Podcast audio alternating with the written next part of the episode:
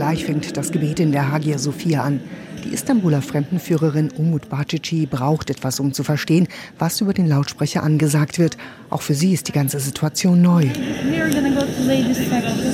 Frauen sollen in die extra Frauensektion auf der rechten Seite, heißt es. Die Männer dürfen zum Beten im mittleren Bereich bleiben. Seit dem 24. Juli ist alles anders in dem historischen Bau.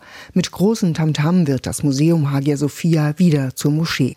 Fast wie ein Eroberer besteigt der Chef der Religionsbehörde Dianet, Ali Erbash, mit einem Schwert die Gebetskanzel und zitiert Worte, die dem Propheten Mohammed zugeschrieben werden. Eines Tages wird Konstantinopel erobert werden. Gesegnet ist der Herrscher, dem dies gelingt. Vor allem in Griechenland ist man empört. Außenminister Nikos Dendias kritisiert die Umwandlung der Hagia Sophia harsch. Das ist eine Provokation für die weltweite Bedeutung dieses monumentalen Bauwerks, das ein Symbol der friedlichen Koexistenz verschiedener Glaubensrichtungen ist. Auch die EU und Russland beispielsweise halten es für den falschen Schritt, die Hagia Sophia wieder als Moschee zu nutzen. Der türkische Präsident Recep Tayyip Erdogan verwahrt sich dagegen. Die Reaktionen aus dem Ausland sind für mich nicht verbindlich. Was die Hagia Sophia angeht, da kann sich niemand einmischen. Das ist eine Frage der inneren Souveränität. Es kommt aber auch aus dem Inland Kritik. Der muslimische Religionswissenschaftler Ihsan Eliacik nennt die Entscheidung rückwärtsgewandt. Ihn stört aber noch was anderes. Als die Hagia Sophia zur Moschee geweiht wurde, war ich nicht dabei. Wir haben eine Pandemie.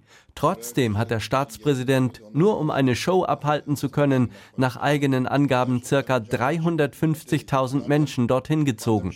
Danach hat sich die Verbreitung des Virus noch einmal deutlich beschleunigt. Die Mosaiken und Fresken an den Wänden und Decken sind mit weißen Stoffwahnen weitgehend abgehängt. Auch nach dem Gebet werden sie nicht mehr enthüllt. Dabei verspricht das die Regierung noch vor der Eröffnung. Nur das Umphalion, ein Bodenmosaik am Platz des Kaisers, ist nicht unter dem türkisfarbenen Teppich verschwunden. Janis Galizis gehört der griechisch-orthodoxen Gemeinde in Istanbul an. Auch er ist Fremdenführer. Seitdem die Hagia Sophia eine Moschee ist, hat er allerdings keine Touristen mehr durchgeführt.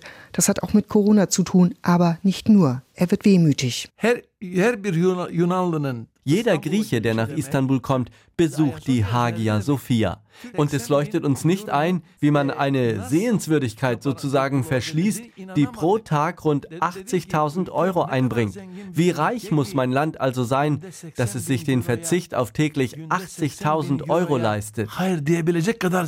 Denn seit das historische Gebäude kein Museum mehr ist, sondern Moschee, gibt es für Touristen einen Vorteil. Man muss keinen Eintritt mehr bezahlen.